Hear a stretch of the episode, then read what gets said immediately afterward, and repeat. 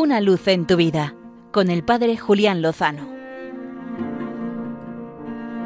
Muy buenas amigos de Radio María. Permitidme que haga un eco que prolongue la celebración de ayer, del cuarto domingo de Pascua, el domingo del Buen Pastor, Jornada Mundial de Oración por las Vocaciones. Y es que he tenido la oportunidad de conocer la historia de Stuart Long y creo que viene muy al pelo de esta oración por las vocaciones y de este domingo del Buen Pastor que celebrábamos ayer. Resulta que Stuart era un hombre de mediana edad, un joven adulto, que se dedicaba a boxear. No era especialmente bueno, aunque no lo hacía del todo mal. Lo único es que ya estaba llegando a la edad en la que suelen retirarse los púgiles y él no había alcanzado ninguna meta. En ese momento, tenía treinta y tantos años, decidió dar un giro en su vida y desplazarse hasta Hollywood para perseguir el sueño de ser actor. Efectivamente llegó a la ciudad estadounidense y no fue fácil intentar abrirse paso en un mundo tan complicado.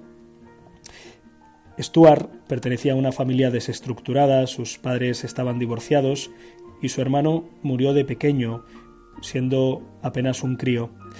Él, Stuart, que no estaba bautizado, vio en la muerte de su hermano y en la relación dificilísima con su padre pruebas más que evidentes de la inexistencia de Dios, o si existía era peor, porque era un verdadero monstruo.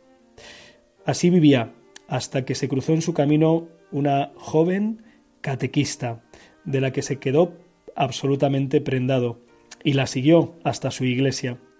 La joven catequista le dejó las cosas claras desde el principio. No tendré ninguna relación con un hombre no bautizado. Y Stuart dijo, muy sencillo, me bautizaré, y se puso a ello. Unos meses después, después de recibir la catequesis adecuada, recibió el bautismo. Y pasando el tiempo, siguiendo la relación de noviazgo, Stuart sufrió un gravísimo accidente en motocicleta. Y en ese contexto tuvo una experiencia de encuentro con la Virgen María. Y todo eso, después de su milagrosa recuperación, le hizo llevar a una decisión drástica en su vida. El ateo, que había sido bautizado, decidía en ese momento dejar su relación e ingresar en el seminario para ser sacerdote. No lo tuvo fácil, le pusieron muchísimos impedimentos, pero él peleó y a pesar de que algunos de sus compañeros dudaban de su sinceridad, incluso alguno de sus formadores, él perseveró. Aconteció en su vida una circunstancia de nuevo absolutamente inesperada, una enfermedad que dificultó gravemente su avance y su formación para el presbiterado.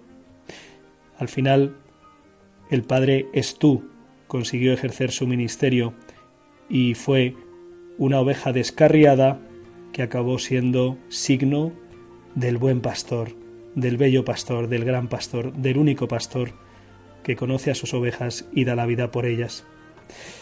Hoy, en mi duodécimo aniversario de ordenación sacerdotal, doy gracias a Dios por tantos sacerdotes por haber recibido esta llamada y por el milagro del Padre Estú.